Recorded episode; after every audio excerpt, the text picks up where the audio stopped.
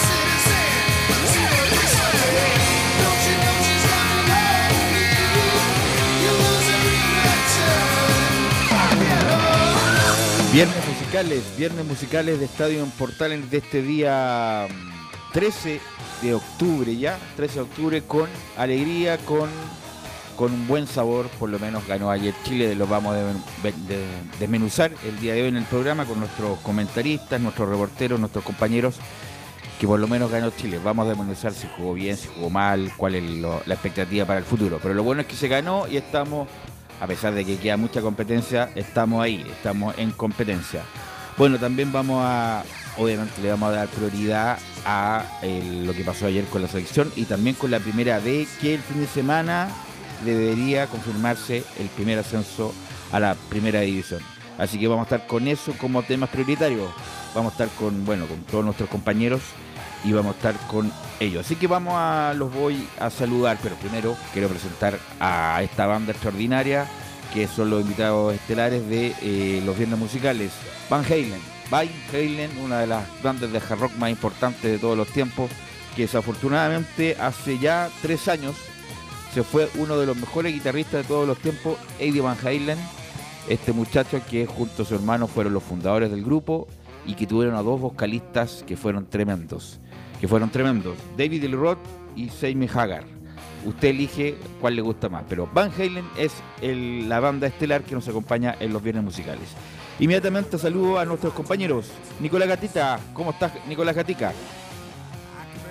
Sí, que tal? Buenas tardes a toda la sintonía de Estadio en Portales. Claro, en Colo Colo revisaremos algunas declaraciones del equipo femenino del cuadro algo que avanzó a los cuartos de final del certamen tras vencer 5-2 al Always Ready. Su rival será un equipo brasileño.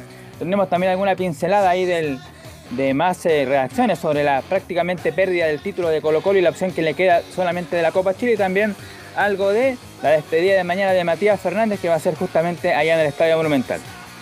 Ok, gracias Nicolás Gatica y vamos con Mario Fuentes. ¿Qué novedades tiene la U, Mario? Buenas tardes. Hola muchachos, ¿qué tal? Muy buenas tardes. Hoy estaremos hablando de lo que comentó Cecilia Pérez en Colombia, que es como ve al equipo femenino y también se fue para otro lado. Habló de Pablo Milari también del Mundial 2030, en donde excluyeron totalmente a Chile como sede. Así que eso mucho más en Estadio en Portales.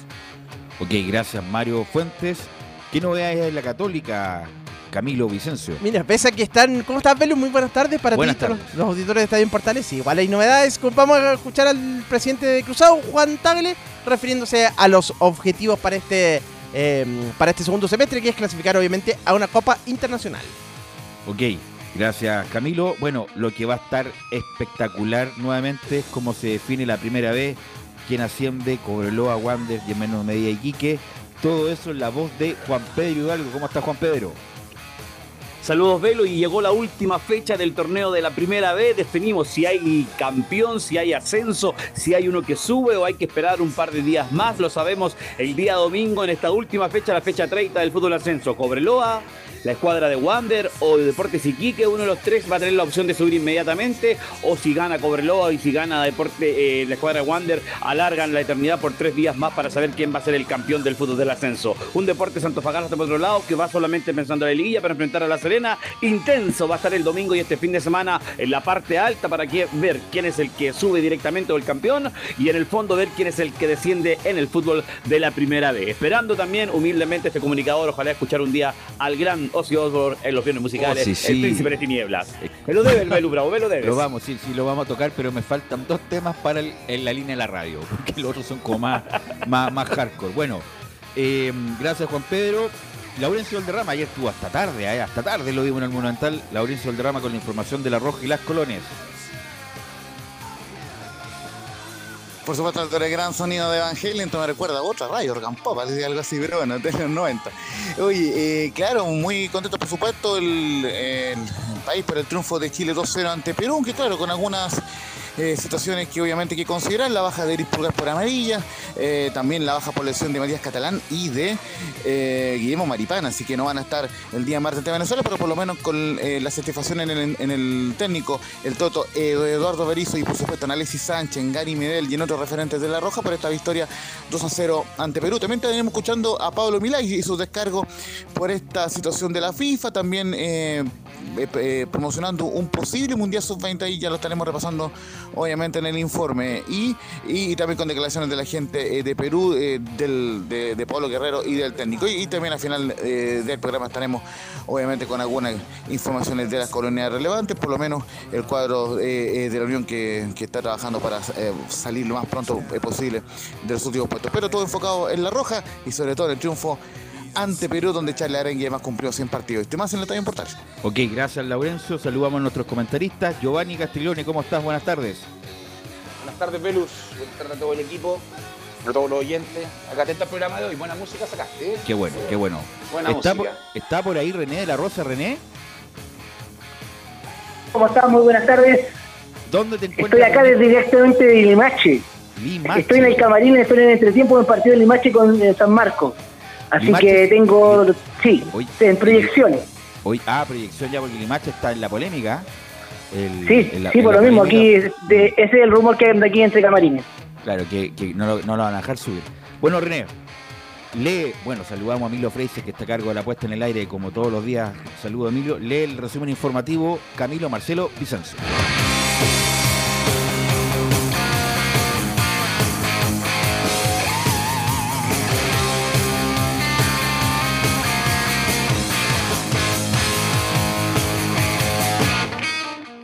Comenzamos con el resumen de la tercera fecha de las clasificatorias sudamericanas al Mundial 2026, que se destaca por la victoria de Chile por 2 a 0 ante Perú en el Estadio Monumental, en el primer triunfo oficial en la era de Eduardo Berizzo.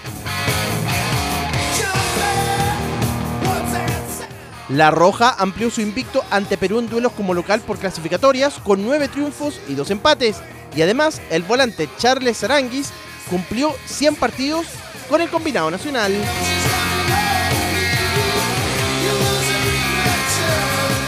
Seguimos con el resto de la jornada donde Uruguay de Marcelo Bielsa rescató un empate 2 a 2 ante Colombia en Barranquilla, en partido que fue arbitrado por el juez nacional Piero Massa, quien expulsó al portero local Camilo Vargas a los 87 minutos.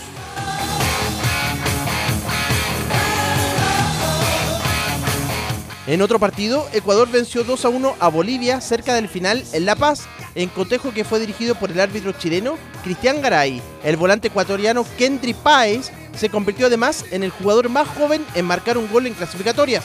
Con 16 años, 5 meses y 18 días.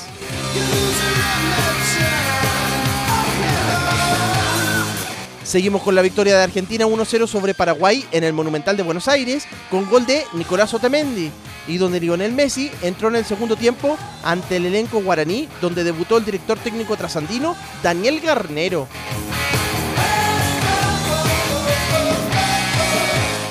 La jornada la cerró el histórico empate de Venezuela como visita 1-1 ante Brasil con golazo del ex Antofagasta Eduard Bello en recién el segundo empate como forastero de la Vino Tinto ante Brasil. En cuanto a la tabla de posiciones, Argentina es único líder con 9 puntos, mientras que Brasil es su escolta con 7 unidades y Colombia va tercero con 5 puntos. El cuarto lugar lo comparten Uruguay, Chile y Venezuela con eh, cuatro unidades, mientras Ecuador va séptimo con tres puntos y cierra la tabla Paraguay y Perú con un punto y Bolivia de Gustavo Costas sin unidades.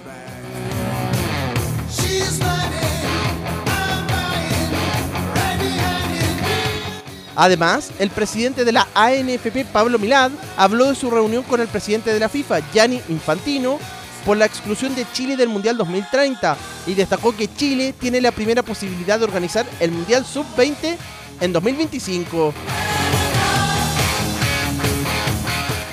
Revisamos los principales resultados de las clasificatorias para la Eurocopa Alemania 2024, destacando el triunfo de España como local 2 a 0 sobre Escocia en el grupo A y la goleada de Noruega con doblete de Erling Haaland por 4 0 ante Chipre de visita en el mismo grupo. En el fútbol chileno, Deportes Melipilla denunció a Deportes Limache por prácticas irregulares ante el Tribunal de Disciplina de la NFP y solicitó el ascenso directo a la primera B.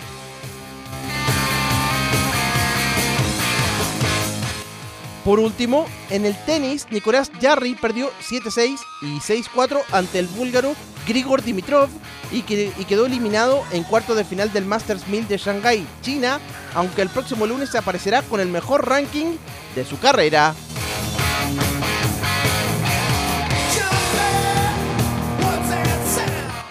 Esto y más en la presente edición de Estadio Portales. Ok, gracias Camilo.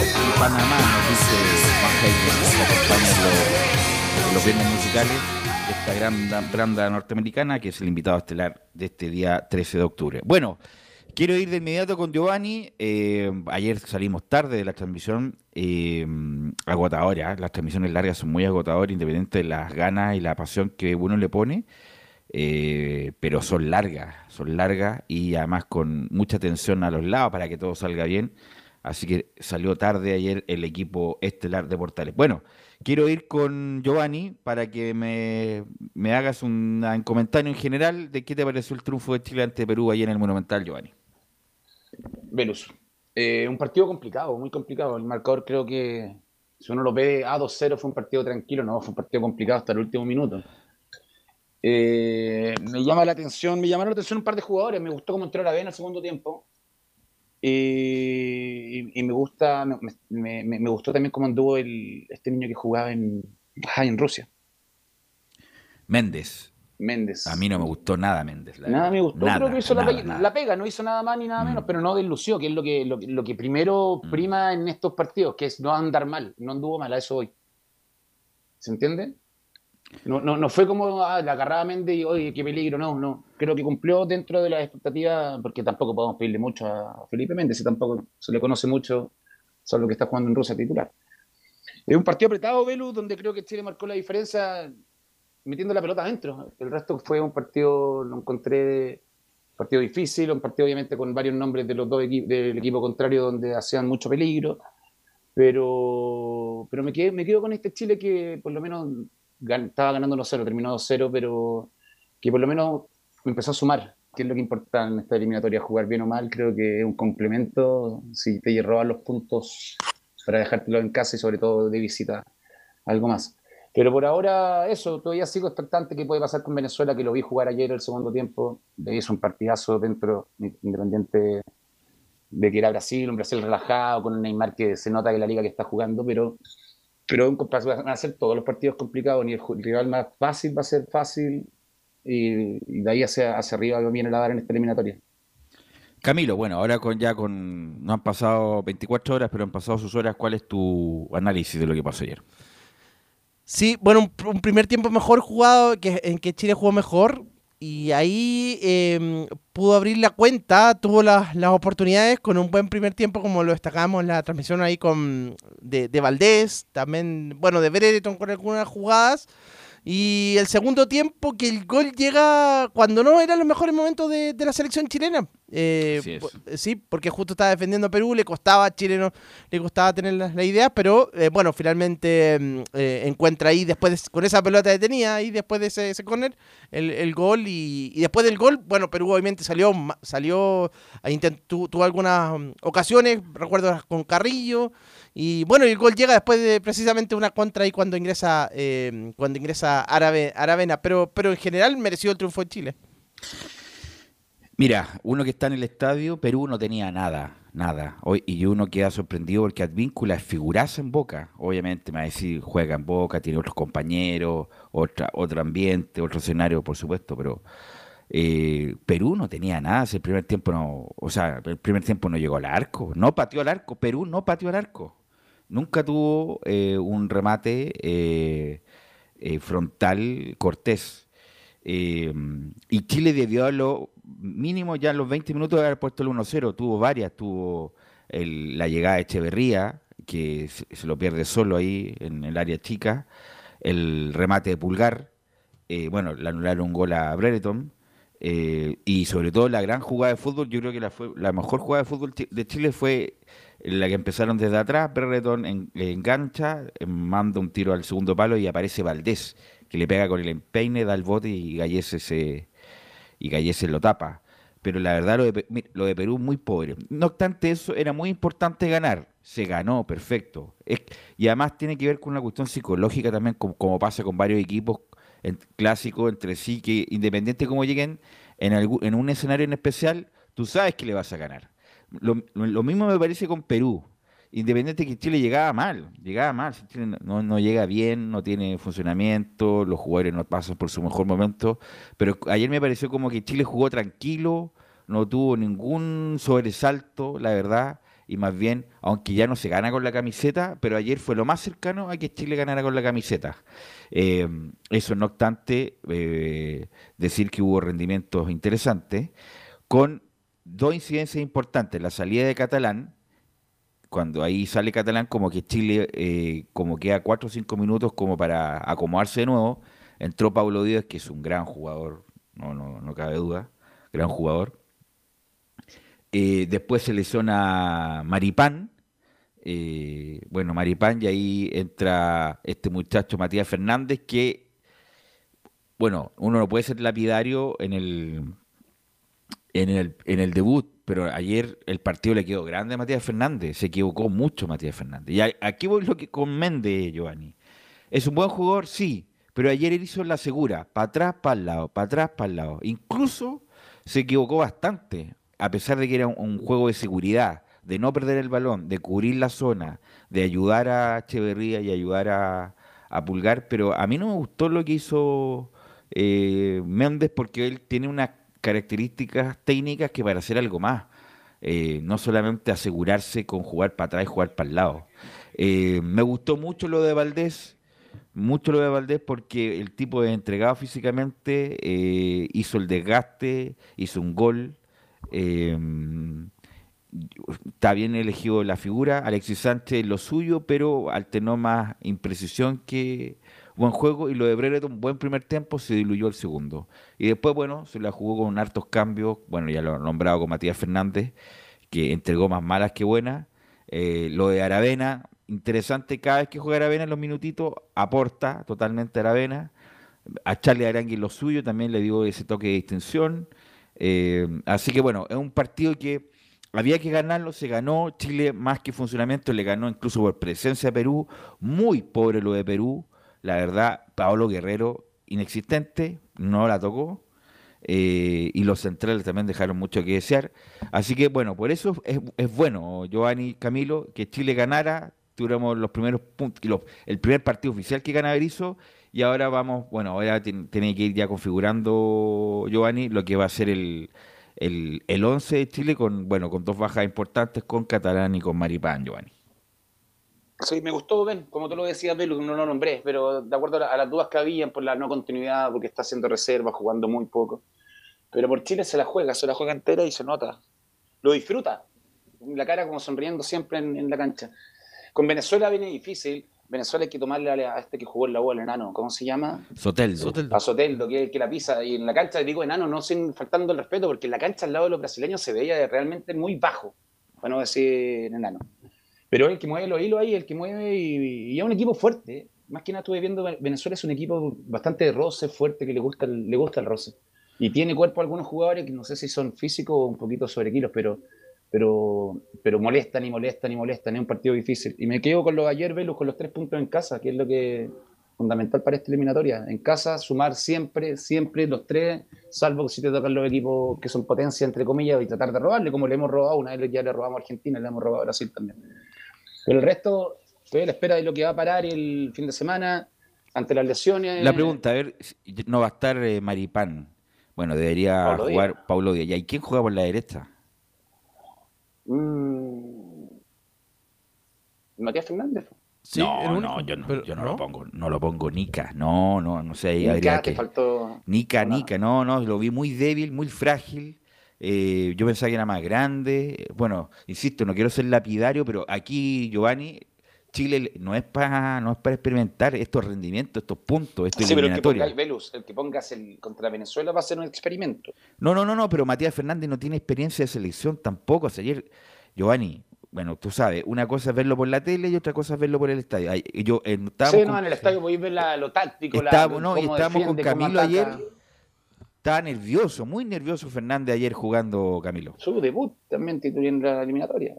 uh, debut y en las condiciones que le toca, que le toca entrar también ahí. eh, bueno, se- segundo tiempo, eh, sí, se equivocó ahí, obviamente tuvo algunas pelotas al principio que, que, que las, que las perdió, eh, pero sí, se notaba, se notaba bien ¿Qué nervioso. otro, qué, otro- qué central? Porque, bueno, Maripán, ya, bueno, vamos a ver la evolución.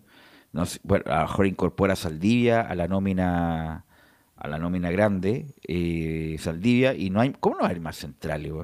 Eh, bueno, Kusevich se lesionó, pero bueno, yo, bueno, pondría un central más Pablo Medel, Díaz. Pablo Díaz. Me gustó de lateral.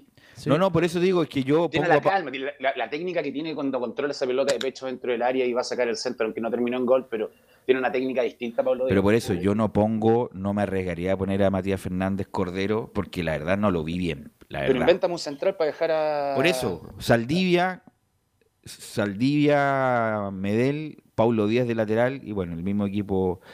Y habría que poner a Maripán está descartado completamente. Bueno, ahí no, en Laurencio en el próximo bloque nos va a indicar Porque Maripán es lo que necesitamos para marcar a Rondón. Un jugador que va a la lucha todo el rato, alto, Maripán. metro 90. No, sí. y, y el choque, en el choque constante durante todo el partido, si es un jugador que molesta, es como Damián Pizarro, se podría decir. En- en- obviamente es distinto, Ya, Rondón mira, tiene su carrera hay- completa, pero Giovanni. un delantero que molesta, molesta, molesta. Cuando hay lesiones musculares, nada que hacer. Uno tiene que respetar el tiempo de recuperación. Y además, si lo sabré yo, si uno no respeta lo- los tiempos de recuperación, vuelve a recaer. Sí, no, hay que saber Pero- cuál es la, la gravedad de la Ya, lesión. pero no, yo te estoy preguntando otra cosa. El tobillo, ¿alcanza a recuperarse el tobillo, una 15 tobillo de aquí, o por lo menos para poder jugar el martes? Sí. Infiltrado incluso. No, ni siquiera infiltrado, sí. Con un buen Pero- tratamiento que lo tienen en la selección. Bueno, dependiendo de la gravedad también del La- guince. por eso la gravedad, Mm. grado 1, 2 3. Si es 3, complicadísimo, pero de 2 para abajo ya está ahí. Puede, puede luchar, puede meterse. Maripán, con lo que yo lo he visto, como te digo, lo he visto jugar con rodilla rota en, Europa League y sigue corriendo. Si está, si el- no, no es el grado 3, yo creo que Maripán va a jugar titular. el- Ma- pero el lo que pasa ayer, Giovanni Camilo, estábamos ahí, Maripán, cuando se guinzó o se torció el tobillo, pidió el cambio de inmediato. Y lo aguantó Berizzo porque no quería eh, Y ocupar- quedaban dos minutos para el entretiempo. No, pues no quería ocupar esa ventana de cambio, quería ocuparla en el, en el segundo tiempo, pero Camilo inmediatamente pidió el cambio producto del dolor. Inmediatamente nosotros Eh, bueno, la- en la transmisión, o sea, se, se- se notó, incluso se demoró. Nosotros dijimos cómo se demoran en hacer el cambio y quedaban justo cuando dieron el tiempo adicional. Ahí fue y lo, y lo aguanta para, para obviamente realizar el cambio en el segundo tiempo. Velus, Sí, hace mucho tiempo lo nombré una vez como alternativa de central y si esta vez no hay, también lo vuelvo a nombrar. Ah, Ay, el que juega en Flamengo, se me fue el nombre de nuevo. Pulgar. Pulgar, pero está Ah, sancionado. Pulgar. está sancionado, no puede sí, jugar. no puede jugar. Está suspendido. Ah, está mal horno. Por eso te, por eso te digo que. Marcelino lateral derecho, como jugó en Brasil. No, no, Marcelino estaba la- volantear. con línea de tres. Yo entonces yo, bueno, ahí tendría que bajar alguien, de- a lo mejor Saldivia, que no sé si está, insisto, también Saldivia para el- este tipo de partidos que O sea, Saldivia, Velo, si lo tiráis a la pelea te va a rendir. Saldivia, Te va a rendir. El tema es que esté bien 100% porque se nos lesiona rápidamente a veces. Le pasó en Colo Colo, le pasa en Lobo a veces. Pero si Saldivia lo tiráis a la pelea te va a rendir. pero me- a mí me, me- me cuesta entender eh, que haya tan poco central, la verdad. Eh, ¿Qué pasa con Sierra Alta? ¿Qué es de Sierra Alta no está, no está llamado, pero mira, Pero está defensa jugando, tiene está lesionado. eh, No bueno, jugó la to- semana pasada. Tomás Galdame, Tomás Galdame que juega de lateral en, en Godoy Cruz, es uno de los, unas posibilidades. Eh, bueno, Maripán lesionado, eh, Catanal lesionado. eh, ¿Cómo pasó Catalán cuando se lesionó? ¿Cómo no se la, no independiente de la lesión, cómo no le dan la pelota si ven un lateral pasando con esa velocidad? Así- Lo dejaron así que- volado, lo habían dejado. Yo pensé que se había enojado, que había puteado. Pero no, No. fue por la lesión, pero lo dejaron tirado mal. No, Ahí le pillan a la no. espalda. no, pero se, se. Sí, no, pero como iba pasando, yo, dásela si va Usain Bolt corriendo. Así que hay, no hay práct- va a tener que jugar a lo más, a lo mejor juega Paulo Díaz con Medel inventar un lateral derecho que podría ser eh, mm, o va a tener que, Fernández. va a tener que estar bueno este muchacho, pero a mí no me gustó nada lo que, o sea, insisto, a lo mejor es un gran jugador y puede dar, pero ayer no me gustó nada el Sí, no, güey, pero, pero también hay casos eh, al revés, que hay jugadores que debutan y la rompen y después nunca más son nada. Lo encontré muy livianito a Matías Fernández, mal en la marca, eh, entregó muchas pelotas mal. Fernández en su equipo se dedica a pasar, pasar mucho. Y además, eh, aquí Chile lo más probable es que defienda más que ataque, entonces necesita un, un juego- un lateral más o defensivo. Eh, pero bueno, vamos a ver cómo, cómo lo termina. Yo me la. Yo, Velus, cortando por los sanos, si hay que hacerlo hoy día, jugamos mañana, pongo a Saldivia y Pablo Díaz lateral. Yo también, Sí, yo eso también lo mismo, lo mismo porque Saldivia insisto, te va a cumplir, Saldivia tiene experiencia y no porque haya jugado en. Colo Colo, en la U, pero tiene la experiencia y tiene el nivel, si sabemos el nivel que tiene. Cuando llegó la U dijimos, la U se lleva un gran central si no se lesiona. Y fue así, afirmó la defensa, le dio confianza en equipo y Saldivia tiene la capacidad para poder rendir ante Venezuela, hay que ser sincero. mira, de, lo- de los que llamó eh, Berizzo, bueno, Maripán lesionado, Mesatú salió por lesión, Catanal lesionado, Delgado lesionado, Kusevich lesionado por un problema ahí en la cara. Y bueno, y es lo que hay. Entonces, vamos a ver cómo lo, cómo lo ojalá llegue Maripán y cómo lo resuelve. Y el mediocampo, yo creo Echeverría, mm, Aranguis, eh, ¿Arangui Me- lo tiráis todo el partido? Sí, Méndez y Valdés. Y arriba Alexis Sánchez con Brereton. A- Allá tiene más, más alternativas. ¿A ¿Y Méndez tú lo mantienes, Verus? ¿A quién? ¿Méndez lo Mira, mantiene? que- mira, no hay muchos más. po, Porque está mira, Marcelino Núñez ahora, si ya entró a lo mejor, ya, si ya está Pero mira, Sí. Marcelino es más ofensivo. Este muchacho, ahí Mm. ahora necesita mente que equilibre, que corra, que, que le dé control. Y, y el partido del, del a jugar con Venezuela eh, tiene que ser más con- eh, conservador en el sentido. La tengo, toco para el lado, toco para atrás, me quedo. Ojo, ojo, Velos, que ese puesto es importantísimo si ahí juega el enano de Venezuela. Así que. Es importantísimo. Necesitamos un jugador que marque y que- lo repase un buen rato. Cada jugadita Bueno, que pero lo cono- a Soteldo lo algo. conocen, a Soteldo lo más conocen. pesado ese enano. No lo conocen. Bueno, vamos a ir a la pausa, muchachos, y volvemos con todo el informe de Laurencio Valderrama y todo lo que dejó ayer el Triunfo de Chile en el Monumental.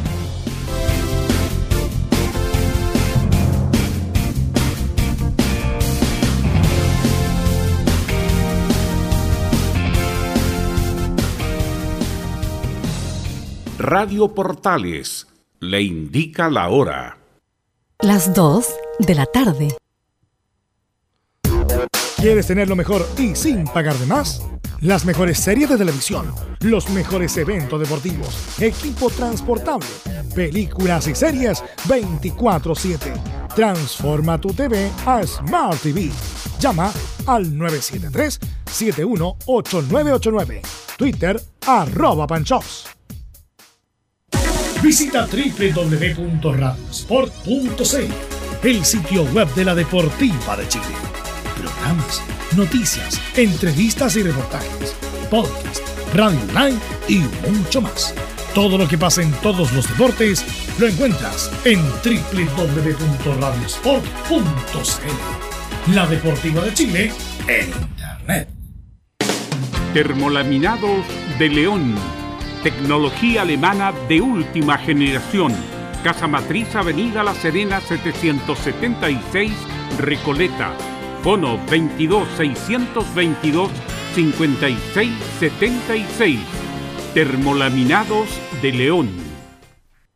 Desde todo Chile. Desde todo Chile. Y para todo Chile. Y para todo Chile. Portales Digital está en todas partes. www.radioportales.cl Entre Marco Grande y Marco Chico, media vuelta y vuelta completa. Escuchas Estadio en Portales en su edición central.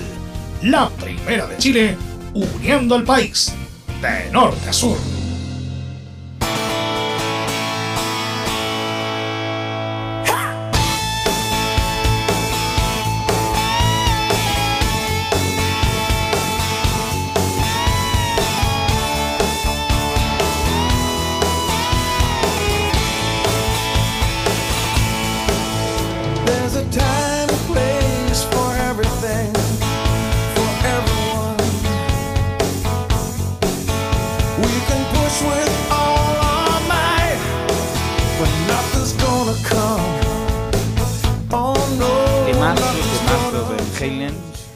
Caso cantado por Sammy Hagar.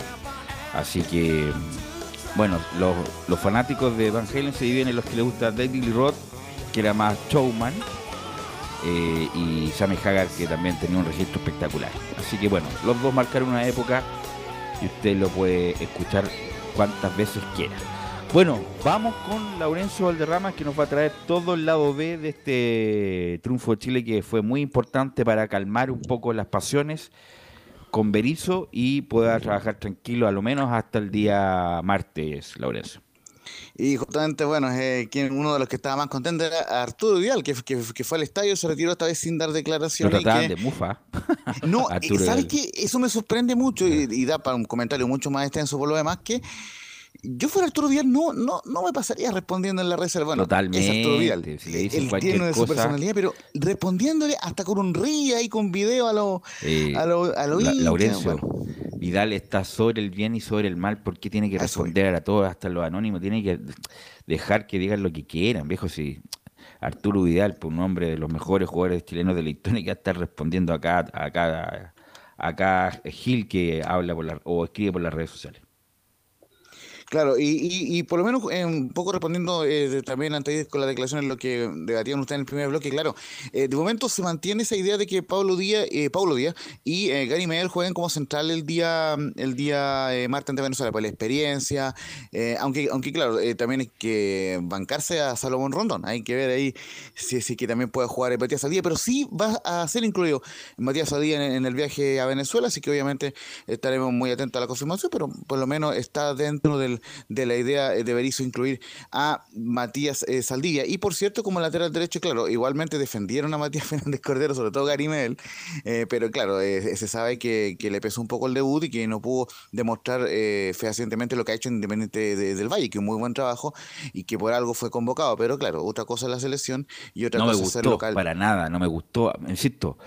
Obviamente que tiene todo el derecho de resarcirse y jugar otro partido, pero lo que vi ayer no me gustó para nada el chiquitito Matías Fernández. Es que él en Sí. Independiente del Valle juega de volante, como tú decías, David Como Víncula lateral jugar, mm. sí, él juega con línea de tres, y un equipo que de local se hace muy fuerte por la altura, un poquito de altura, calor, todo, está acostumbrado a pasar más de lateral, Pero, ni- pero eso, no me gustó ni, ni atacando, que es lo bueno de él.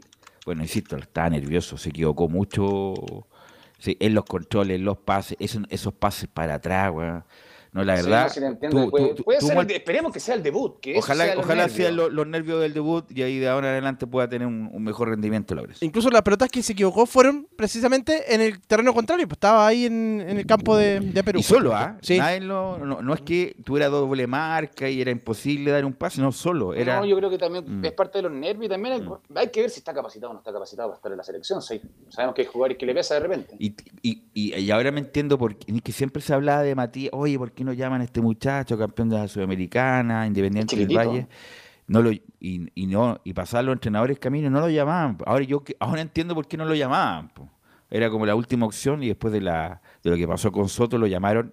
E insisto, no quiero ser lapidario, por supuesto que tiene- tiene el derecho a una nueva oportunidad, ojalá rinda en la próxima, Laurencio. Y justamente lo mismo eh, Berizzo lo explicaba en la rueda de prensa previa cuando le preguntaron por qué había cambiado de, opinión con lo de Matías Fernández Cordero. Y claro, junto con aclarar que Báltica no lo quiso prestar a Guillermo Soto porque era muy lejos, además lo, lo- de Rusia, el llamado eh, posterior, digamos.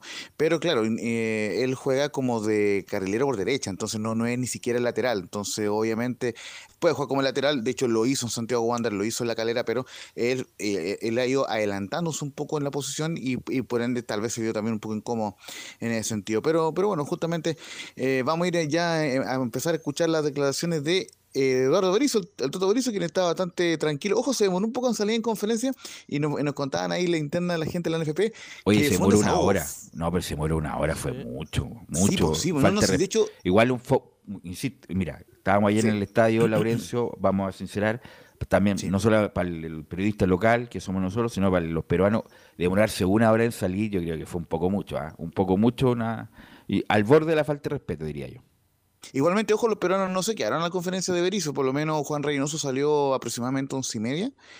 Y bueno, y, y Toto Berizzo salió 10 para las 12, entonces obviamente fue bastante... eh, y de hecho eh, habían programado la pauta para cerrar a las 12 pensando en que íbamos a tener jugadores, no en que Berizzo iba a cerrar esa hora. Así que, bueno, pero, pero bueno, por lo menos hubo un desahogo, hubo eh, bastante gritos de, de algarabía, porque era una presión, había que ganarle a Perú, y esto es lo que reconoce el Toto Berizzo cuando le preguntamos, comentaba en portales, el análisis del partido, y dice que en el primer tiempo tuvimos un ritmo muy, alto y somos justos merecedores del triunfo. todo ingredientes para ponerse contento. Eh, hablando del partido en sí, creo que jugamos un primer tiempo a un ritmo muy alto, con mucha posesión, con mucho dominio del juego, encontrando los costados del ataque, jugamos y metimos a Perú en su arco, creo que merecíamos ahí la ventaja ya. Al no conseguirla, creo en el segundo tiempo no jugamos a un ritmo tan alto como habíamos terminado el primer tiempo, empezamos más bajo de, como habíamos terminado, pero luego volvimos a retomar. Y los goles llegan a lo mejor cuando menos mérito hicimos dentro del segundo tiempo, pero teniendo en cuenta lo hecho en el primer tiempo, creo que somos justo merecedores de- del partido contra un rival complejo, contra un rival que juega bien. Prácticamente no, no tuvimos situaciones en contra, no nos generaron nada, presionamos muy bien, sometimos a un equipo que juega bien a la contra, que juega rápido con sus medios, con actuaciones muy buenas de todo el equipo. Sufrimos dentro del partido inconvenientes que tuvimos que ir solventando, Eh, la segunda que vamos a escuchar del Toto Berizzo en cuanto a, se le preguntó por, por Diego Valdés, quien marcó su primer gol oficial por la Roja. Recordemos que solamente había marcado el 2018 ante Polonia en un amistoso en la era Rueda. Y dice, contento por varias actuaciones individuales como la de Diego Valdés, que encontró el gol. Así que contento por la actuación de individuales, muchas actuaciones individuales muy buenas. Me alegro muchísimo que Diego haya convertido su gol que merece. Realmente es un futbolista que nos aporta un montón de, soluciones al partido y que haya encontrado el gol que premia su trabajo me pone muy contento. La vuelta de Marcelino también con un gol. Y el comportamiento de, muchos. Ha debutado Matías, que le ha tocado entrar al equipo en un momento complejo y también han mostrado carácter, lo mismo Echeverría, Pulgar, nuestra saga que ha tenido que recomponerse. Realmente hemos tenido un partido de dificultades que supimos resolver y merecedores de un triunfo claro. Muchachos. Sí, lo que comentamos respecto a lo que dice Berizzo, bueno, obviamente que él dice palabras eh, más bien correctas, eh, obviamente no va a ir a análisis tan, tan particular y obviamente tampoco va a salir a pegarle a ningún jugador, obviamente. Además ayer, insisto, eh, era importante ganar y además eh, Giovanni, el fútbol se juega con un rival y el rival obstruyó poco. Fue muy pobre lo de Perú. Insisto, el primer tiempo no pasaron dos veces la mitad de cancha con un Paulo Guerrero que, que Pablo Guerrero que está en- ni siquiera en el otoño, en el invierno de su carrera. Y muy pobre lo de Perú. eh, vamos a ver cómo juega con Argentina, que siempre le hace partido a Argentina en Lima. Pero lo que yo vi ayer, eh, Perú, Bolivia, mm, Paraguay, y el- inclu- incluye nosotros vamos a estar ahí peleando por el, el- un cupo y el, el medio cupo, Giovanni. Estáis pensando que vamos a estar en, en la cola. Vamos a estar peleando en los últimos cupos y el medio cupo, sí, sin, sin duda, porque Es que sa- yo, como tú dices, vi mal a Perú. Perú ya no tiene más tampoco. Perú ya se le acabó también lo que le pasó a Chile de generación dorada. Guerrero ya no está jugando en Brasil, ya no juega en, Ale- en Alemania, juega en, creo que en Liga incluso, ¿no? Liga, sí. si no no. me equivoco. Entonces, los jugadores ya. Advíncula volvimos a verlo porque está en Boca, pero Advíncula le habíamos perdido la brújula hace rato. Es tremendo jugador. En Boca ha andado muy bien, por lo menos en la Libertadores. No, Boca es Pero, la- pero el equipo de, le, le pasó lo mismo que a Chile. Están empezando a renovar y, y no están dando el ancho de lo que esperaban porque tuvieron. La última selección fue muy buena. Tampoco tenían grandes No, no, pero para Perú. ellos tenían, Mm. era muy buena. Pablo Guerrero metiéndola dentro de todos lados, lo- los laterales pasando como siempre. Eh, Giovanni, Pablo Guerrero estuvo mucho tiempo sancionado eh, y jugó sobre el final con, con Gareca. Insisto, a mí fu- fue muy pobre lo de Perú. Lo importante, que, más, lo no importante es que ganamos y ahora viene un rival que está creciendo a pasos agigantados, como el caso de Venezuela. Pero como hace dos semanas Velu Venezuela estaba prácticamente eliminado colista con Bolivia y ahora que le empató No, a no, no. Brasil, Pas- decimos que está... acuérdate que empezó el proceso con Peckerman. Tiene a toda la es. generación de la, de la de la del sub-20. Mundial Sub-20. sí, Sub-20 está Fernando Batista, que es el ayudante de Peckerman. No me cabe duda que Es un Venezuela, equipo difícil, pero ganable. Venezuela la va a pelear por primera vez en su historia un cupo para el Mundial, Laurencio. No, lo- un poco lo que quería eh, decir cuando se dice mucho que el rival juega, por lo menos en la presión alta que ejerció por el momento Chile me parece que fue muy importante para cortar los circuitos peruanos y además en Perú criticaron mucho, le, le dieron con todo a, a Juan Reynoso por un esquema tan defensivo ante el equipo chileno, porque eh, básicamente lo que pasó con, con Pablo, yo no le echaría la culpa a Pablo, de, de, de hecho lo vamos a escuchar al final Paulo. de este reporte, que Paolo no se vio abastecido y justamente cuando el Liga lo, lo abastecen, ustedes vieron, jugó un partidazo en su momento ante- ante Ñublense, es un hombre que, que merece el máximo respeto, pero claro, Perú jugó muy defensivamente y a Reynoso lo, lo hicieron pebre en la conferencia eh, eh, de prensa, estaban muy molestos los colegas peruanos ahí con, con, con el esquema eh, defensivo que planteó el, el técnico peruano. Pero- Había pero- mucho, pero bueno, mucho colega, pel- mucho colega peruano ojos rojos, ¿ah? que so- te- solamente, sola- solamente transmitían para la radio La Casa. Tuvimos varios ahí, ahí que estábamos en, que estábamos ahí nosotros transmitiendo. Mucho, mucho periodista peruano que no iba solamente a hacer show con alguna señorita, grabando video, pero no transmitían Sí, para ninguna parte. Pero, Sí, pero, sí, pero me acordó recién verdad. Cuando es- se atrevió recién cuando a los periodistas peruanos. Insisto, es más, eh, por eso hay que certificar si es de un medio en particular, porque ocupan espacio, ocupan... pero igual con completa. la, Iván con la, con la amiga. Velo, cuéntala completa. que- Creo yo que amerita contarla completa. No, no, pero, por, por ejemplo, la estaba, amiga a ocupar cupo. no, estaba al lado de Laurencio, incluso un muchacho que lo único que hacía era whatsappear y nada más y ocupó un Es espacio verdad, de- ¿no? Eso, eh, eso, eso es verdad. Eh, aunque quizás era un periodista escrito, pero el punto pero, es que. pero no, ni siquiera anotó nada, porque se estaba whatsappeando con la, con no sé, con alguien. Pero la verdad, muchos de esos vi varios que no, no, no cubrían a nadie y, y ocuparon ese lugar. Y después había estos muchachos que iban con una señorita bien guapa a grabar video, grabar saludos, pero no era nada de periodismo deportivo, era puro show. Entonces, bueno, lamentablemente se distorsiona esa labor con lo que realmente vamos a trabajar en Laurencio. Sí, no, eh, justamente lo, lo que pa- pasaba es que eh, hubo una periodista muy, muy guapa, eh, hay que decirlo, pero claro, era un estilo como Larisa Riquelme, que, que se puso un peto con, con- con los colores de, de Perú, que estaba estuvo eh, bailando mucho rato en, la, en el sector de prensa, entonces lógicamente eh, es otro tipo, eh, es otra forma de generar contenido, pero claro, por ahí eh, genera un poco eh, de ruido esa situación. Pero bueno, como les decía, ya vamos a escuchar de, eh, más adelante en el reporte la palabra eh, de Perú, pero si, seguimos con el Totom, con Eduardo Berizo, quien habla primero de la situación de Maripán. Dice Guillermo Maripán tuvo un 15 de tobillo y Matías Catalán una contractura en el isquio. Guillermo tuvo un esguince de tobillo, producto de un, de un, de un mal apoyo, y Matías tuvo una contractura en el isquio. Habrá que ver mañana, eh, evaluándolos, a ver qué, qué pronóstico tienen. Eh, sí, creo que nos adaptamos a los cambios, supimos superarlos, eh, recompusimos la línea de cuatro con Pablo primero en el lateral, sobre todo por el juego aéreo.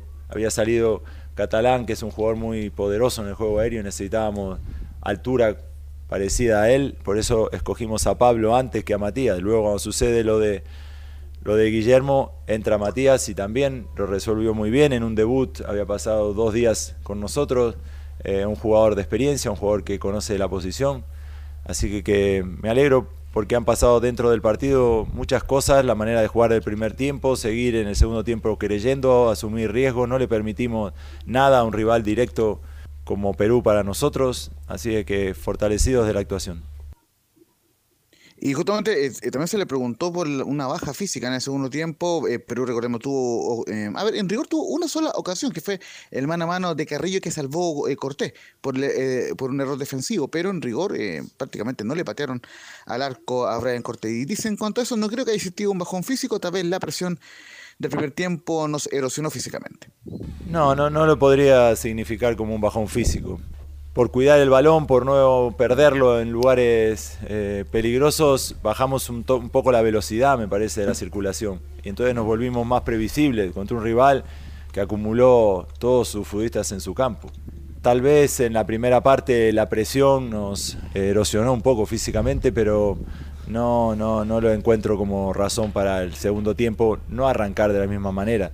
Los primeros 10 minutos fueron más lentos de lo que habíamos terminado jugando en la primera parte, pero luego volvimos a llevar el, fútbol a la banda, volvimos a, a tener velocidad con desborde de Gaby, con la aparición de Matías y fundamentalmente debemos mejorar nuestro juego interior tal vez. Nuestro juego de banda es muy rico con nuestros laterales, pasó Catalán, pasó Pablo, pasó Matías, pa- pasa Gaby y nosotros por el centro tenemos que con Echeverría profundizando con Alexis, con Diego y esa posición de Ben recostado a la banda que se transforme en un doble 9 puede ser una, una alternativa para él. Y vamos a escuchar una más de Berizzo Antadí con Milad y con los jugadores porque eh, Berizzo ya proyecta lo que podría ser el partido de Venezuela y lo de Charles Arangui, quien dice que podría, s- que, que podría ser eh, eh, titular el martes ante Venezuela porque en- en esta ocasión lo guardó por una contractura. Sí, yo creo que puede empezar el partido el martes también. Este sintió una contractura, sintió una dolencia en el entrenamiento, entonces preferimos no arriesgar una lesión. Méndez lo hizo muy bien, es un jugador de control, un jugador de pase, un jugador de, de una precisión, de seguridad. Así que, que encontraremos un medio del campo con la misma fisonomía. Me parece que la presencia de Pulgar y Echeverría nos dan mucha fortaleza en el medio del campo. Han encontrado una dupla muy sincronizada entre ellos y ahora vamos a sufrir la ausencia de Eric, pero intentaremos que, que el medio del campo tenga un volumen de juego alto. Y antes de ir con los jugadores, muchachos, eh, habló antes de que, mm, de que empezara. También salieron muy tarde los jugadores ahí. Le agradecemos ahí también ahí a Camilo Vicencio que hizo el aguanta ahí en la zona mixta. Em, ahí habló Pablo Milap tanto con los medios en zona mixta como con la transmisión oficial. Y vamos a repasar lo que dijo en la transmisión oficial en televisión, donde dice lo siguiente Pablo Milap. Lo primero, fuimos a aclarar los puntos con Gianni Infantino, pero la, la herida sigue ab- abierta. Es la primera de Pablo Milap. Fuimos a aclarar puntos que era muy importante aclarar por, por la relación que tenemos con, con el presidente Gianni Infantino. Pero bueno, la, la herida todavía está abierta, hay que seguir trabajando con la misma convicción. El fútbol es, difícil, no, es ingrato muchas veces, así que lo más importante que ganamos hoy. Yo creo que subsana eh, muchas cosas el hecho de ganar, pero más que nada quiero mandar un mensaje a la gente que apoye fuera de la cancha. Necesitamos el apoyo de- de cada Twitter, de cada mensaje que hablan de los jugadores. Necesitamos estar unidos en esto que, es nuestro, que es la roja. Y tenemos que estar unidos. Es un país que está con la roja y tenemos que estar fuera y dentro de la cancha. Yo lo digo porque siempre los jugadores hoy en día viven de los tweets, de las redes sociales, y eso les afecta a veces. Entonces, apoyemos de corazón, fuera y dentro de la cancha, que es muy importante por nuestra roja. Y lo otro que dijo eh, Pablo Milán fue la confirmación que damos de acuerdo de presentar la candidatura al Mundial Sub-20 masculino del 2025. Bueno, eh, quedamos de acuerdo de, de presentar la candidatura en, eh, en diciembre. del Mundial Sub-20 para realizarse el 2025 en Chile Masculino. masculino, que es el segundo evento más importante eh, masculino de la FIFA. eh, para organizarlo nosotros solamente aquí en Chile, tenemos la capacidad para hacerlo, tenemos la disposición, el apoyo del gobierno, y eso es muy importante. No sé si llamarle compensación o no, porque lo otro vamos a tener que seguir eh, hablando de situaciones que nos duelen, que nos duelen por la relación que tenemos ya sea con, sea, con Conmebol y con FIFA, de una decisión que era una carrera perdida porque entre CAF y la UEFA sumaban 109 puntos, pero sí se quiso de cierta forma eh, celebrar estos 100 años que se van a cumplir del primer mundial con un grupo de dirigentes que soñaron en algo, que lo llevaron a cabo y mira lo que significa hoy un mundial para, para, para toda la gente. Muchachos. Bueno, lo, lo dijimos acá cuando eh, se supo la noticia que el Mundial iba a ser en Europa y con tres miserables partidos acá en, en Sudamérica, que venía la compensación. Si esto es así, si- la cuestión es, es- es parte de la historia de la FIFA, es parte de estas organizaciones multinacionales que cuando obviamente no te da algo, te, te da después. Y algo te va a dar. Ya empezó con este rumor del Mundial Sub-20 en el 2025, que la verdad está bien organizar un Mundial sabes, Sub-20, Velus? puede, puede venir, puede venir, pero la verdad no obviamente no se compensa en nada con organizar el Mundial o un, o un, par de partidos acá en Chile. Eh, y además es como para cortar, cortar el asunto, Camilo, para darle una salida más institucional y, entre comillas, más diplomática a este espanto que ha sido todo esto, Camilo. un, espanto al final, pero pero claro, sí, este- esta compensación que llegar, lo, lo- lo especulábamos, lo decíamos con que podía ser la, la opción que podía ser, a lo mejor una final de, de Copa Libertadores, no sé, pero bueno, y al final va a ser esto, finalmente esta, al parecer este Mundial Sub- Sub-20 al 2025, en definitiva. ¿Qué te parece, Giovanni, eso? Tenía razón, nos van a compensar con algo, pero bienvenido si hay un Mundial Sub-20 en Chile. Bienvenido, yo creo. Independiente, ya que vamos fuera del Mundial, no hay nada que hacer. Si fuimos a, a dar la cara, acá estamos, sí, nos quedamos ya perfecto. Dame algo. Como tú lo dijiste, una compensación, y creo que un Mundial Sub-20 sería súper beneficioso, incluso para arreglar algunos estadios acá en Chile. Bueno, el Laurencio.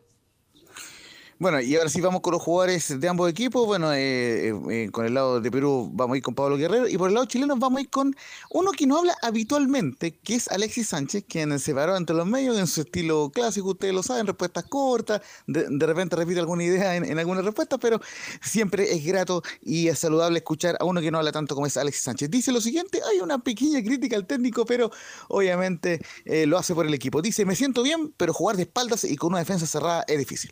También con, con Colombia podríamos haber ganado, pero bueno, hoy se dio un partido difícil también, con un rival difícil, ustedes lo saben y ganamos. ¿Tú cómo te ha ido? ¿Te ha ido sintiendo? No, yo me siento bien, solamente que ustedes están acostumbrados a verme de, frente al arco y ahora el que entiende de fútbol sabe que jugar de espalda y con una defensa cerrada es difícil, para mí como nueve.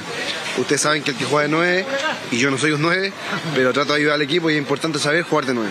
No, no, sí, sí me gusta jugar ahí, pero el- el- el- son diferentes dimensiones. Allá el campo es mucho más grande, eh, la cancha es mucho más, más linda eh, y acá las canchas no, no están muy buenas.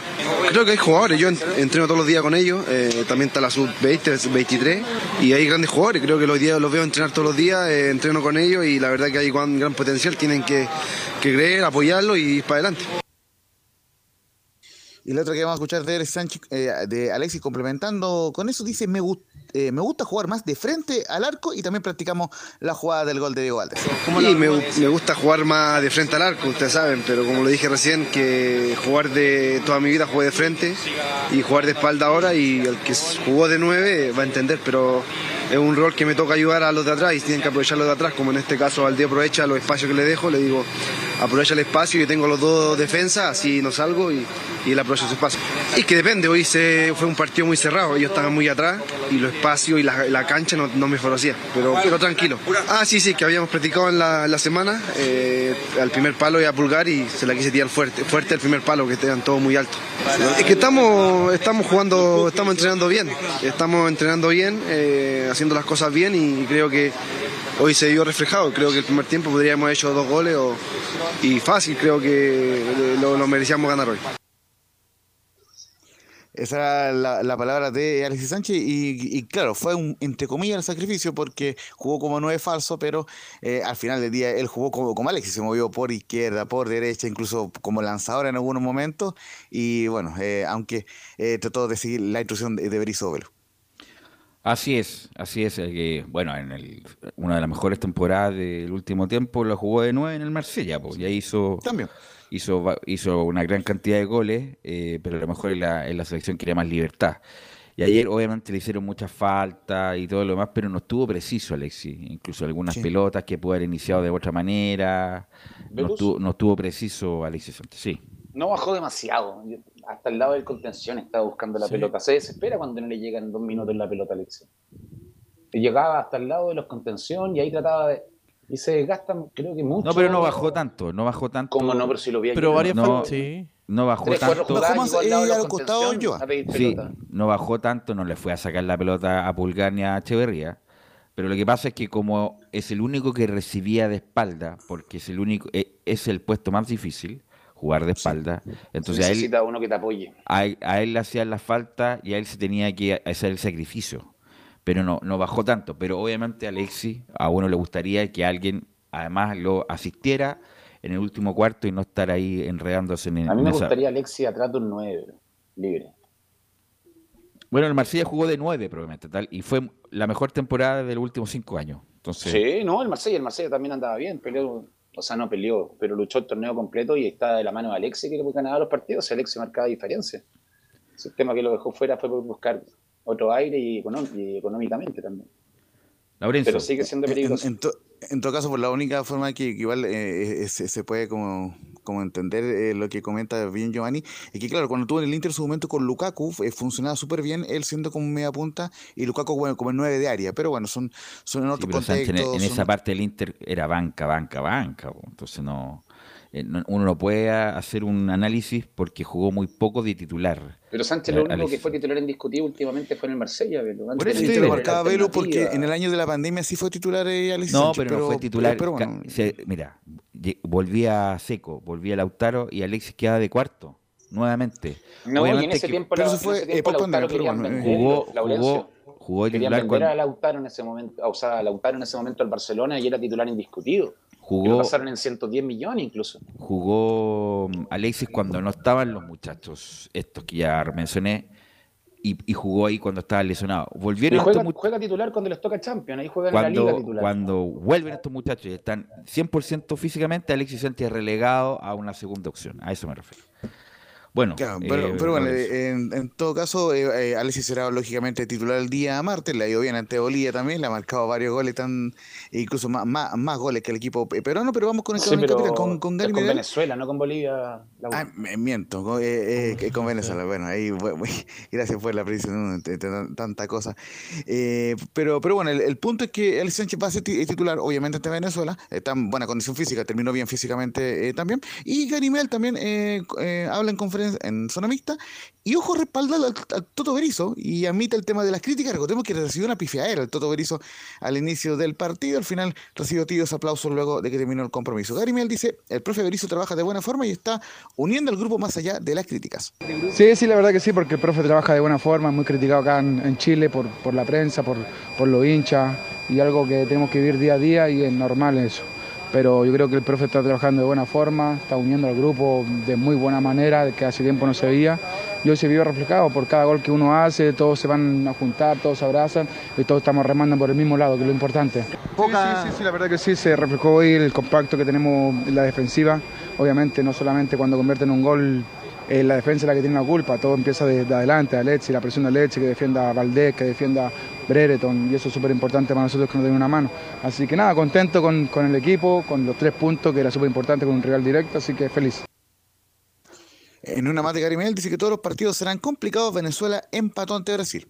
Sí, sí, ahora vamos a sacar resultados ya, va a ser un partido muy complicado en general, todos los partidos son muy complicados, ya vemos lo que está pasando ahora que empató Venezuela en Brasil, nada va a ser fácil, pero yo creo que estamos en buena forma, buen pie y vamos a ir a buscar los puntos.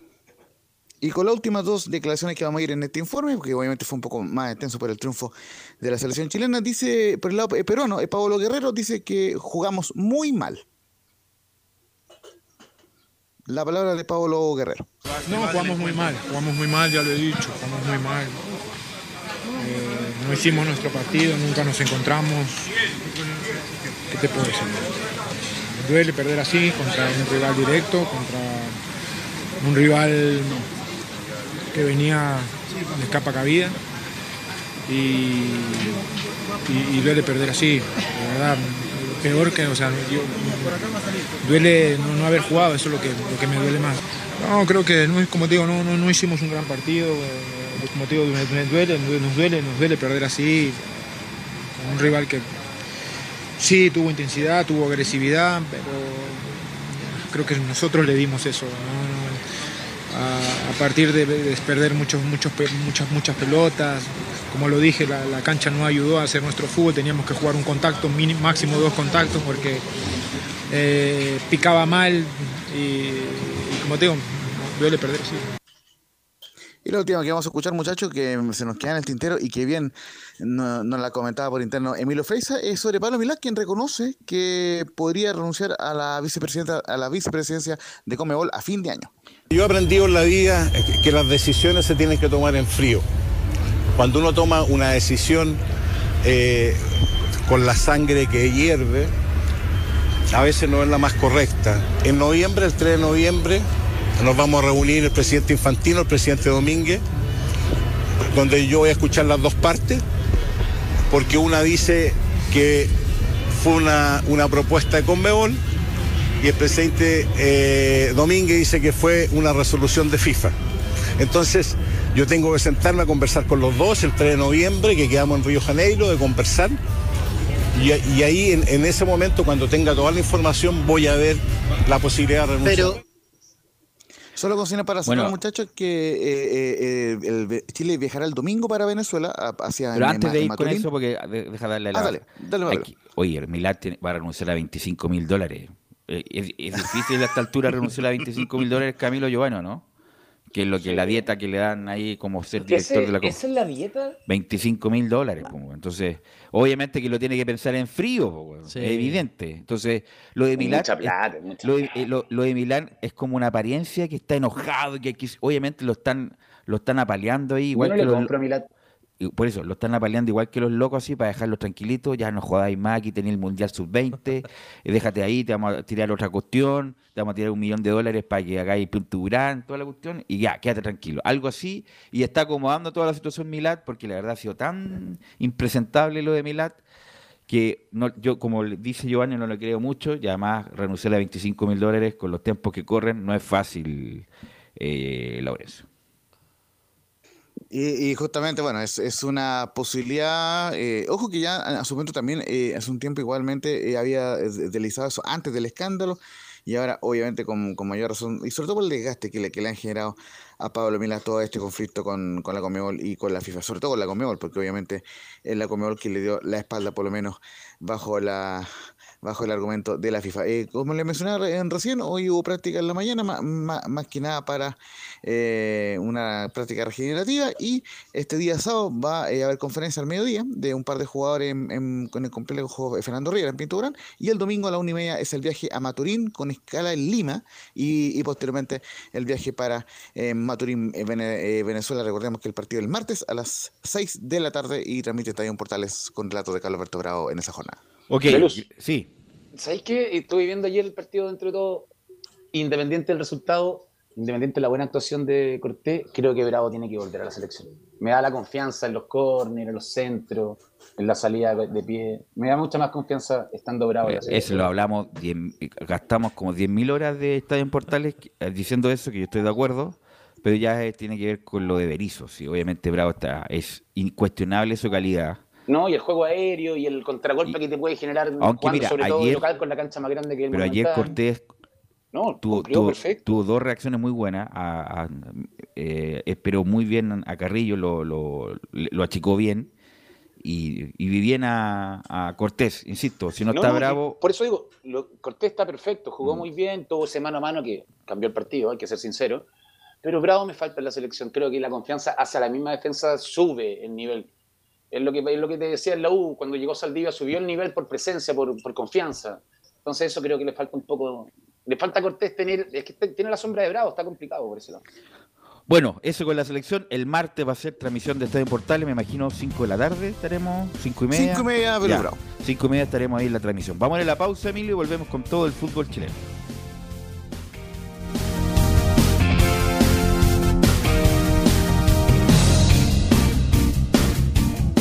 Radio Portales le indica la hora. Las 2 de la tarde, 36 minutos. Lleva al siguiente nivel tus eventos, ceremonias, conciertos y potenciando tu audiencia con DS Medios. Servicio de transmisión de TV en circuito cerrado y vía live streaming HD. Tecnología de punta y un equipo profesional nos permiten realizar transmisiones sin cortes y con la más alta calidad. Cotiza ya ingresando a www.dsmedios.cl. Visita www.radiosport.cl, el sitio web de la Deportiva de Chile. Programas, noticias, entrevistas y reportajes, podcast, radio online y mucho más. Todo lo que pasa en todos los deportes lo encuentras en www.radiosport.cl. La Deportiva de Chile en Internet. Comercial IAC y Compañía Limitada. La mejor calidad mundial en laminados decorativos. Comercial IAC y Compañía Limitada es Pertec en Chile. San Ignacio 1010. Santa Rosa 1779, Avenida Mata 446 y Portugal 501. Comercial IAC y Compañía Limitada es Pertec en Chile.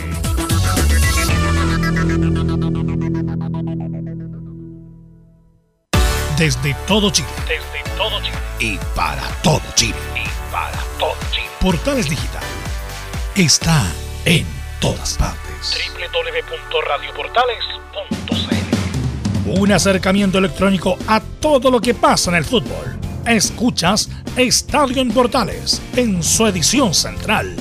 La primera de Chile, uniendo al país de norte a sur.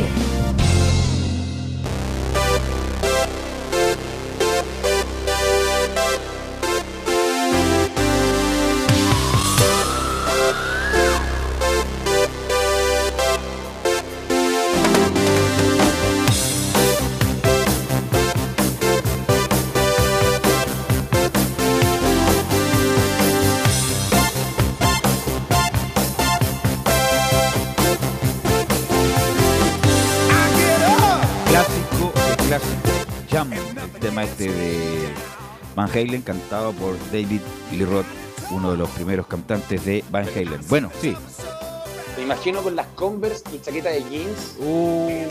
Ahí en esa discoteca que no me acuerdo cómo se llama. Uno- no, la que estaba- queda cerca de tu colegio. no, no, pero estaba también, había la típica ahí en los cobres de Vitacura.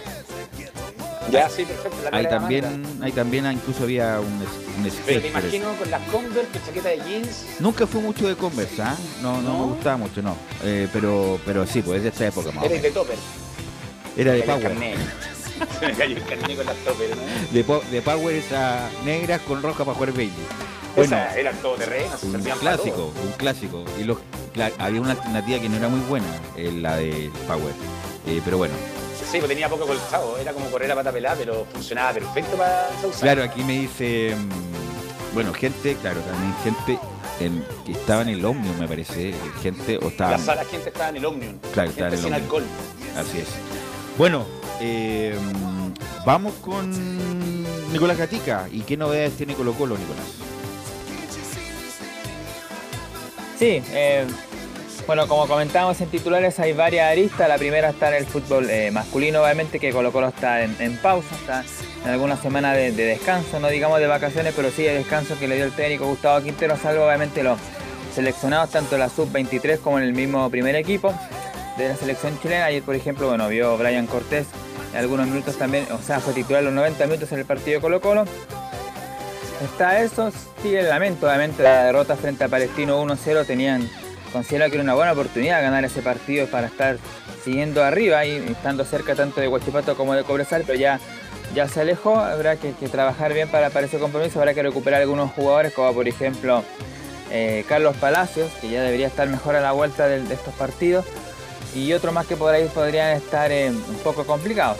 Así que eso tiene tiempo de, recuperar.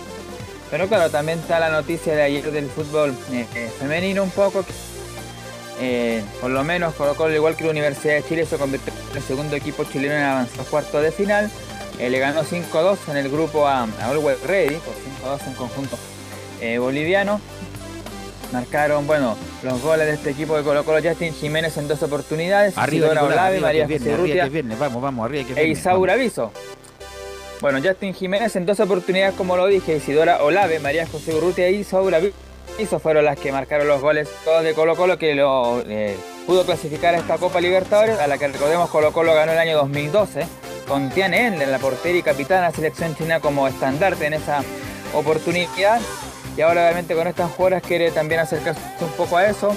El rival que se viene bastante difícil es eh, Inter de Porto Alegre, que fue eh, ganó el grupo D del, de este torneo Libertadores Femenina que se desarrolla en Colombia. Colo Colo fue segundo del grupo C, tras el equipo de Corinthians que tuvo nueve puntos y que fue el cuadro eh, que ganó los nueve puntos, que ganó todos sus partidos. En caso de avanzar, bueno, sería América de Cali de Colombia u el mismo Corinthians, al que enfrentó en el grupo los, los posibles rivales de Colo Colo en caso de que avance.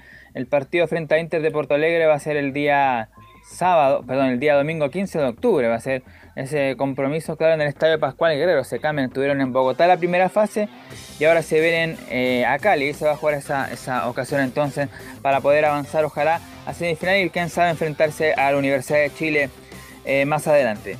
Pero como comentamos, claro, quedaron algunos todavía, eh, ya la, la se- declaraciones tanto de Stowin como de Morón por el presente de Colo Colo y lo que se espera a futuro. Y vamos a escuchar primero a Daniel Morón, que dice algo que, bueno, ha consultado muchas veces por, por Gustavo Quintero, por alguna renovación de otros jugadores. Y, y Daniel Morón es claro, dice Daniel Morón, yo las evaluaciones, como los he dicho siempre, las hacemos cuando terminen los campeonatos. Lo que ya lo hemos repetido en un montón de oportunidades. eh, todas las evaluaciones van a ser eh, medida de que vayan terminando los campeonatos. A nadie nos gusta perder, menos estando en Colo Colo, eh, pero bueno, que queda, como les dije, una, una parte de campeonato. Vamos a seguir eh, luchando hasta el final para ver hasta dónde nos da. Claro, hay una, una moto que molestaba, pero claro, ahí lo que dice Don Morón es cierto. Hasta donde le alcance nomás, pues va a tratar de ganar la mayor cantidad de partidos, obtener la mayor cantidad de puntos, a ver ahí si se caen los rivales y si no se puede por el eh, no se puede por el por el campeonato nacional tendrá que ser por la Copa Chile, que es la única opción que le queda a Colo Colo al menos para ganar un título. Es más di- directo. Ahora hay que ver, como dijimos, si se cambia del 20 de diciembre o, o, si, o si es antes, pero por lo menos tiene quizá la posibilidad más cierta Colo Colo de más ganar la Copa Chile que ir por el torneo. Pero hay que esperar ahí, como decía Daniel Morón, hasta cuánto le dé al equipo. Y otro que habló, como dijimos, fue Alfredo Stowin, el presidente de Colo Colo de Blanco. Y también se refiere, aunque de forma más escueta, claro, en la continuidad de Gustavo Quintero. En algún momento no tenemos un permanente contacto, acabo de estar con Gustavo, siempre estamos coordinados y conversando, así que no, no hay ningún problema de conversar en cualquier momento, ya veremos cuál es el más, eh, no hay que distraerse, el mejor momento para conversar. Nos vamos a sentar en algún momento, estamos eh, permanentemente coordinados y conversando y en, en, digamos, muy, muy coordinados, eh, haciendo todas las cosas que corresponden para, para, el, equipo, así que en cualquier momento nos sentaremos a conversar. Claro, hablaba eso Alfredo Stowin porque le preguntaron si ahora era el tiempo. Recordemos que Colo Colo tiene todos estos días para, para preparar la segunda parte o la última parte del campeonato y así entonces ver y proyectar el próximo. Entonces le dijeron a Stowin si puede aprovechar este tiempo para juntarse y él dice que se- la comunicación es constante, es permanente y que ya verán en su momento entonces para sentarse a negociar y a conversar. Obviamente va a depender también cómo termine Colo Colo la temporada, cómo va a terminar el campeonato nacional, si es campeón o si sale segundo, o si obtiene el cupo a la Copa Libertadores por la Copa Chile. Eso más, más o menos lo que quisieron dar ahí eh, perdón, Daniel Morón y Alfredo Stowin. Así que como decíamos, eh, Colo Colo está en esas cosas. El día lunes vuelve el primer equipo a, ya entrenar y preparar la, última parte del año. El equipo femenino juega el domingo 15 ahí en el Pascual Guerrero de Cali frente al conjunto de Inter de Porto Alegre y si bueno, no puede, eh, si logra avanzar a esa segunda fase, tendría que, ¿cómo se llama? Tendría que, que enfrentar a Corinthians en caso de poder avanzar y, y derribar al equipo de Inter de Porto, que es bastante difícil porque siempre un equipo brasileño es complicado. Y lo último para cerrar el, el informe de Colo Colo, lo que tiene que ver lo que se va a ver mañana, día eh, 14, el sábado 14, la despedida de eh, Matías Fernández, se va a jugar por supuesto en el Estadio Monumental. A grandes rasgos, ¿quiénes van a ser los jugadores que van a participar de esta despedida? Este duelo comienza a las 17.45 en el Monumental. Bueno, estarían entre otros Sebastián Vieira, portero uruguayo, Diego Godín, Gonzalo Jara, Marcos Sena, el brasileño, Leandro Díaz, Giuseppe Rossi, italiano, Jorge el Mago Valdivia, Mar González, a Jambo Seyur, eh, Sebastián Cejas, Miguel Rifo, Julio Barroso, Gonzalo Fierro, Manuel Ney, Arturo Sangüesa, Lucho Mena, Esteban Paredes, Jan Meneses, entre otros, y el show musical va a estar integrado por Pablito Pesadilla, Claudio Narea y el bloque 8. Eso es más o menos lo que se espera la fiesta mañana en el Estadio Monumental y esto va a ser transmisión de la televisión abierta. Pablito El mismo que Pesadilla. estuvo ayer, eh, Pablito, Velo, eh, Pablito Pablito Pesadilla. Pesadilla. ¿Quién es Pablito Pesadilla? Tiene bien puesto el nombre, una pesadilla aguantar dos horas con esa. Con esa Oye, Marcos ese- Sena. ¿eh?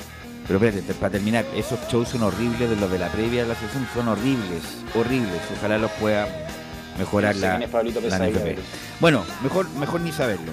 Bueno, vamos con, con la B, porque la B va a estar muy entretenida, muy infartante, se resuelve si sube Cobreloa, si sube Wandes o en una de esas también Iquique. Y todo eso nos los trae nuestro compañero Juan Pedro Hidalgo. Juan Pedro.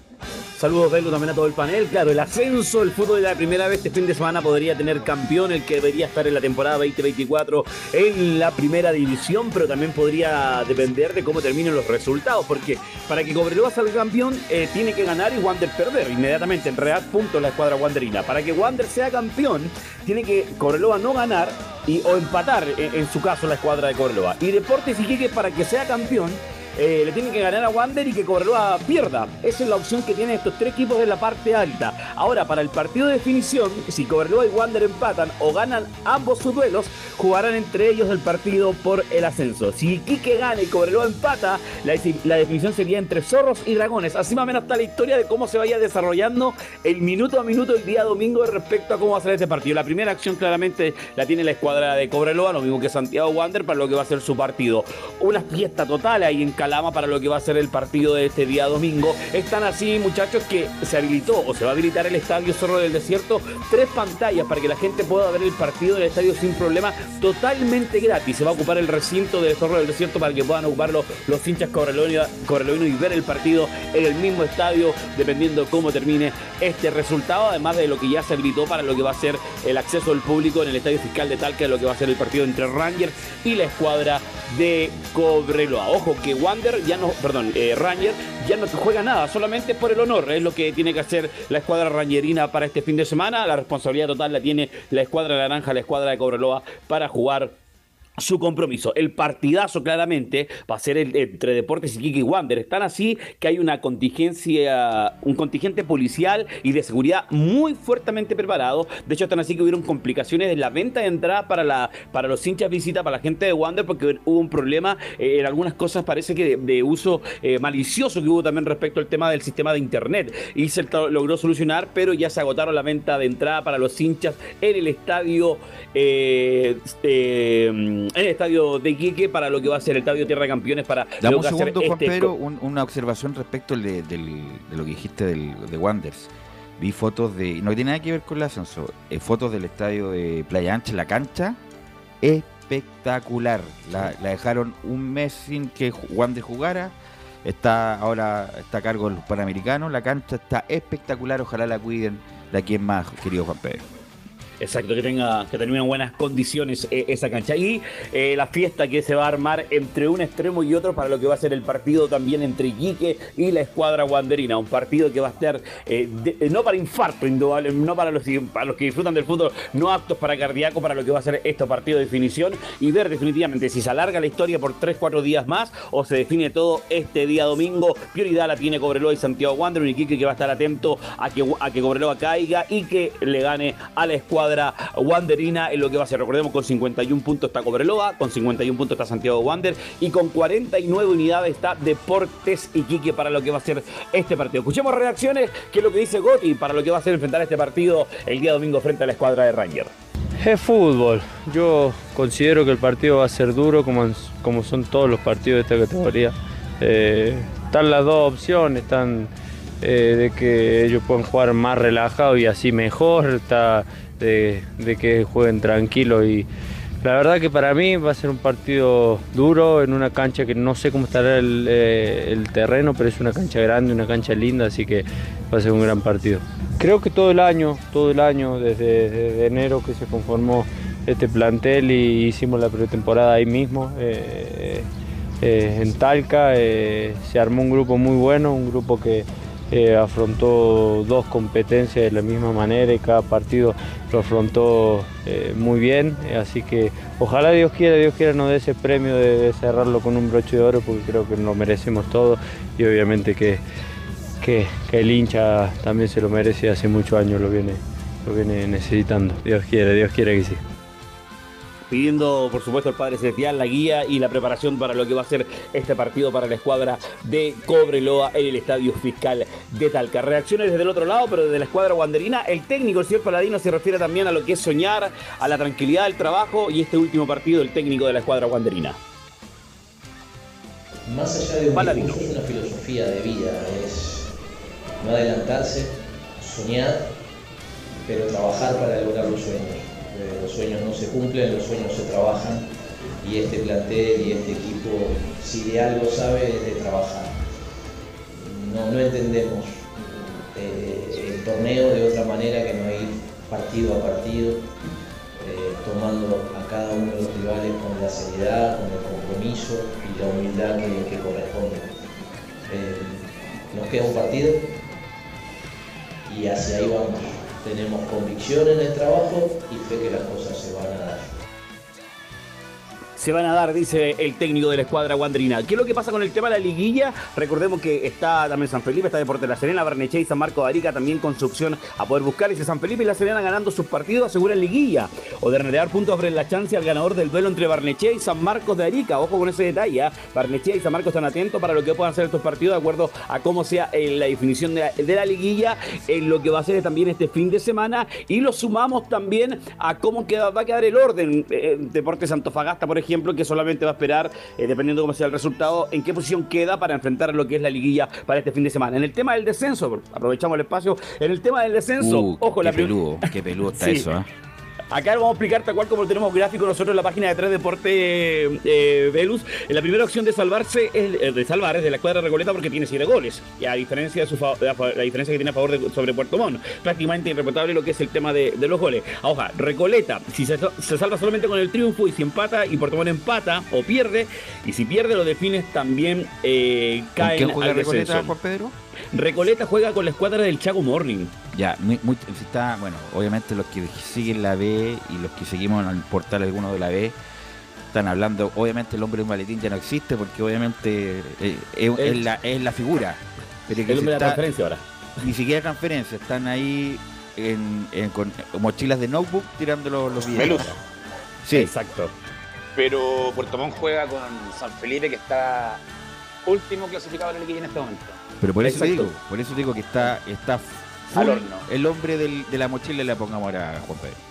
Y Puerto Montt ganando y que Recoleta no gane, eh, si empata eh, necesita que los metropolitanos pierdan. Son así, los delfines puedan buscar también la, alternativa de no descender. El tema del fondo de la tabla, la primera opción la tiene Recoleta porque ahí se va a priorizar el tema de la diferencia de goles entre uno y otro. En este caso, en este momento, estaría bajando la escuadra de Puerto Montt eh, en lo que es el, en los compromisos que tienen para este fin de semana. Otro partido también que, que van a ser intensos en lo que es el fútbol de la primera. Una repasada, lo decía el Club Deporte Antofagasta, tiene que salir a, jugar el partido, a ganar. Deporte de la Serena necesita necesita ganar para poder asegurar su liguilla. No sé cómo lo va a priorizar Deportes Antofagasta, el mismo pensando Imagino que también en que Antofagasta par- va con equipo alternativo, entre comillas, ¿no? También estaba buscando alternativas. Mañana va a definir ya el equipo titular y dentro de lo que se barajaba también es como buscar un equipo alternativo a enfrentar este compromiso. Ahora va a generar una molestia también para los otros rivales que decían por qué le van a dar esa chance a Deportes La Serena para asegurar su clasificación. Un tema que siempre da vuelta en este tema eh, de partido porque tanto Temuco, tanto la escuadra de Deportes Antofagasta, San Luis, que ya están asegurados también con lo que eh, su liguilla, eh, pensando también en lo que van a ser los últimos dos que quedan en la parte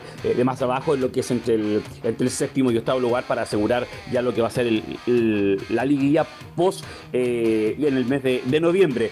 Eh, los partidos para este fin de semana, amigos míos, para mañana tenemos tres partidos a las 17 horas, Barnechea, San Marco de Arica, Unión San Felipe, Puerto Montt y el Chago Morning Deportes Recoleta, los partidos que pelean el tema del descenso claramente Unión San Felipe Puerto Montt, lo decía Giovanni y también eh, lo que va a ser el partido de Chaco Morning con la escuadra de Deportes Recoleta y el domingo, atención, cinco partidos a la misma hora, 12.30 Deportes Temuco enfrenta a Deportes Santa Cruz Rangers a Cobreloa el partido también que se juega con toda la escuadra naranja ¿Y por qué a esa hora, Luis. weón? ¿Y por qué a esa dos y media en vez?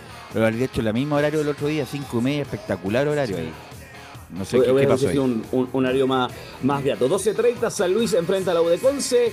Deportes Antofagasta, Deportes de La Serena desde las 11, desde 11.30 vamos a estar en vivo para lo que ser ese partido, cubriendo todo lo que está sucediendo también en los diferentes eh, otros compromisos. Y Deportes Iquique Wander, el partido que se va a jugar, además de que Cobreloa tiene que salir a ganar su compromiso claramente, y a la espera de lo que va a ser el resultado de Deportes Iquique Wander, hinchas wanderinos que van viajando con todo al Tierra de Campeones para tomar posesión de Cabancha, los cobreloinos que están llegando con todo al fiscal de Talca para lo que va a ser este partido de estos dos partidos de definición. ¿Quién es el que se corona campeón o alargamos un par de días más lo que va a ser el torneo Deja de preguntar, ascenso? Antes, antes de que te vayas, Juan Pedro, quiero preguntar al panel.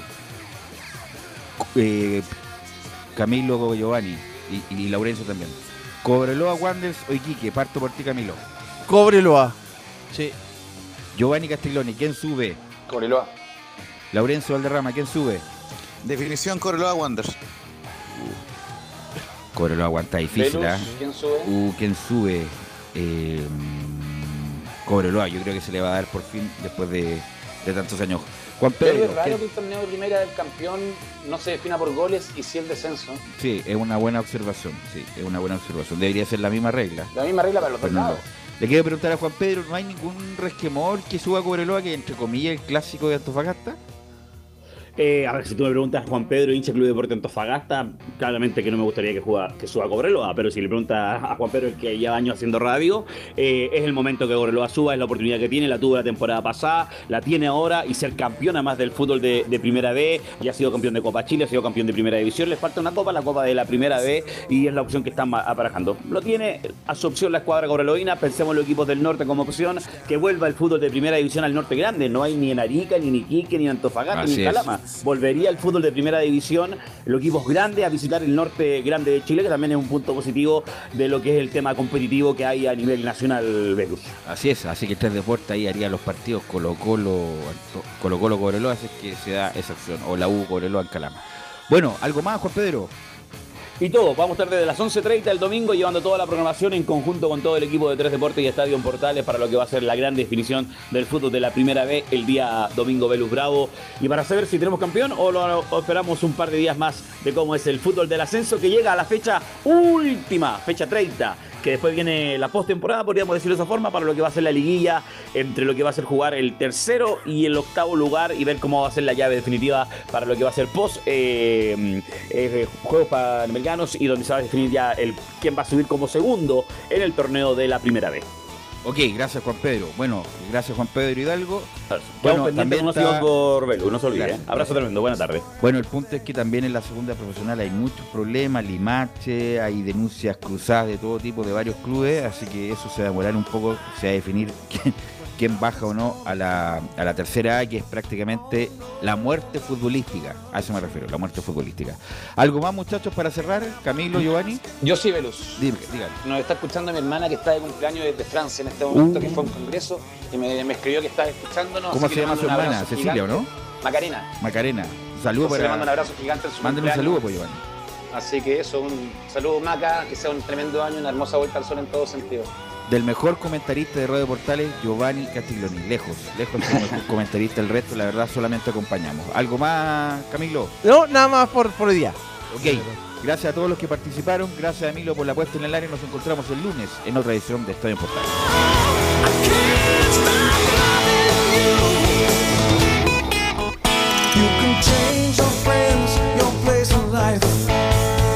Change your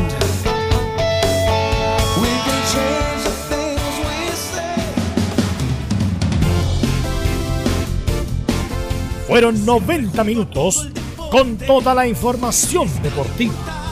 Vivimos el deporte con la pasión de los que saben. Estadio en Portales fue una presentación de Ahumada Comercial y Compañía Limitada. Expertos en termolaminados decorativos de alta presión.